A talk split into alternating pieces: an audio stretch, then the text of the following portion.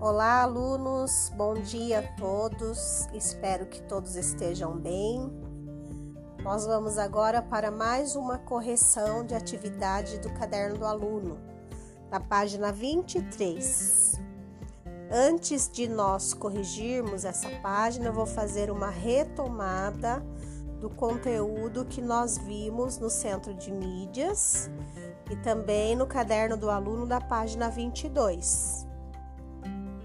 Então vamos lá, pegue o caderno, coloquem a data de hoje, correção de atividades, o tema da aula e a página do caderno do aluno. E aí façam a correção, pessoal. Na atividade da página 22, nós estávamos falando sobre entrevista, pesquisa e roteiro. Em que consiste esses gêneros? Qual a diferença entre eles? Então, só para retomar um pouquinho, a entrevista, ela vai ser o ato de você entrevistar alguém ou deixar-se entrevistar. Ela pode acontecer por meio de uma conversa entre duas ou mais pessoas em busca de resposta para determinado assunto. Quanto à linguagem, vai depender do tipo de entrevista que você está fazendo. A linguagem ela vai poder ser formal, informal ou mesclar um pouco das duas, dependendo do tema da entrevista. E qual vai ser a finalidade dela? Vai ser difundir informações. Então, antes de fazer uma pesquisa, é necessário também nós planejarmos, nós termos um roteiro para ter o cuidado de refinar as respostas. O que seria a pesquisa? A pesquisa é aquilo que vocês já estão acostumados, fazem sempre, que é buscar informação a respeito de algo. É você estudar, investigar, examinar objetos do, do conhecimento. E o roteiro é nada mais do que um plano, um programa a ser seguido. É um texto que vai descrever as suas ações sobre determinado trabalho, sobre uma entrevista, um roteiro de filme, uma apresentação oral, uma gravação de vídeo, uma, um roteiro de estudos e assim por diante. Aí agora nós vamos para a correção da página 23 do caderno do aluno, volume 2. Nós temos aí o exercício 3, a questão A. O que, que diferencia a entrevista concedida ao programa das outras que aparecem na televisão ou são transmitidas pela rádio?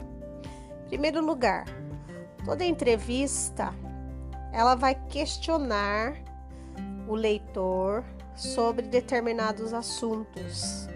Nesse caso, o próprio tema da entrevista que foi feito no programa é um, é um tema inusitado, porque fala da aventura no cemitério.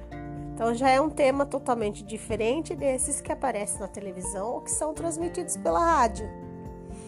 E as respostas do entrevistado também se diferem, porque elas se aproximam da ficção, aquela se aproxima do fantástico. E as entrevistas que são feitas na rádio ou na televisão, elas são geralmente é, retratam fatos reais que realmente são possíveis de acontecer, que possam ser comprovados, que não é o caso da primeira entrevista que foi publicada na revista. Aí a questão a B, o entrevistador. Será que ele chegou a fazer uma pesquisa referente ao entrevistado? Aí era para vocês grifarem um trechinho do texto que evidenciava isso. Ele chegou a fazer essa pesquisa? Sim. Como que eu sei que ele pesquisou?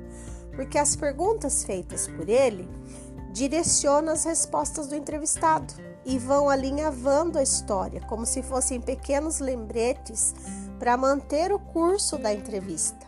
Então, quando o apresentador ele fez o programa, ele fez a entrevista, ele já tinha conhecimento da história e ele ia mediando as perguntas de forma que o entrevistado continuasse seguindo os passos da história. E quais são os trechos que comprovam isso? Tem vários trechos. Por exemplo, quando ele pergunta assim: Ed, o que você sente em ter atingido um milhão de seguidores em pouco tempo por causa de uma aventura em um cemitério? Conte tudo. Depois, outra pergunta: Qual foi a sensação de estar sozinho em um cemitério? Isso aconteceu em que horário?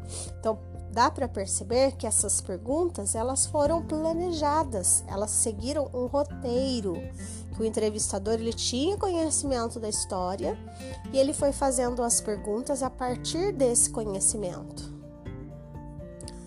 E depois nós temos uma tabelinha aí que tem três nomes de artistas e era para vocês pesquisarem o que nós podíamos dizer um pouquinho a respeito deles.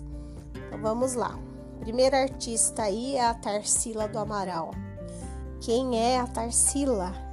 É uma das mais importantes artistas do movimento modernista, que incluía pintura, música, literatura. Ela fez parte da primeira, da primeira fase do modernismo. Também fez parte do grupo dos cinco, junto com Oswald de Andrade, Anita Malfatti, Maria de Andrade. E uma das obras mais famosas dela é o quadro Abaporu. E aí ela tem outras obras também, tem Margaridas de Mário de Andrade, Retrato de Oswaldo de Andrade, entre outras. Vocês podem pesquisar um pouquinho mais sobre ela. Tem muitas obras muito importantes para o movimento modernista no Brasil. Aí o outro é o Mário de Andrade, que ele foi um escritor, ele foi músico, crítico literário, ele participou também da Semana de Arte Moderna em 1922. Também fazia parte do grupo dos cinco, junto com a Tarsila do Amaral. E ele deixou uma imensa obra de romance, poemas, críticas, contos, entre outros. E vocês vão estudar um pouquinho mais sobre ele também no ensino médio. E aí nós temos o Oswald de Andrade, que foi outro escritor e uma personalidade muito polêmica do movimento cultural de 1922, o modernismo. E ele organizou junto com a pintora Anita Malfatti também.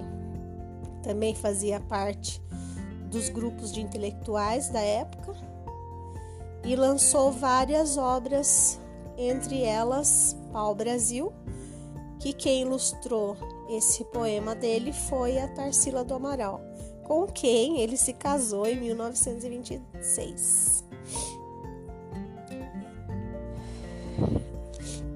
Por que é importante pesquisar sobre a vida dessas três personalidades brasileiras? Porque quando você pesquisa sobre alguém que você não conhece, você passa a ter informações sobre a mesma. E se você for fazer uma pesquisa é, ou uma entrevista sobre elas, para você elaborar as questões, você precisa ter conhecimento para saber o que você vai perguntar ao entrevistado. Então, é, é, essa atividade era com o intuito disso mesmo, pegar três três pessoas, três artistas do modernismo que vocês talvez ainda não conhecessem, para que vocês pesquisassem sobre eles. E a partir dessa pesquisa eu montar um roteiro de entrevista. Tudo bem, pessoal? Espero que tenha ficado claro. Pegue o caderno, corrijam as respostas de vocês. Não precisa estar igual ao que eu falei estando com o mesmo sentido ou parecido está ótimo. E por enquanto é isso. Um bom dia a todos.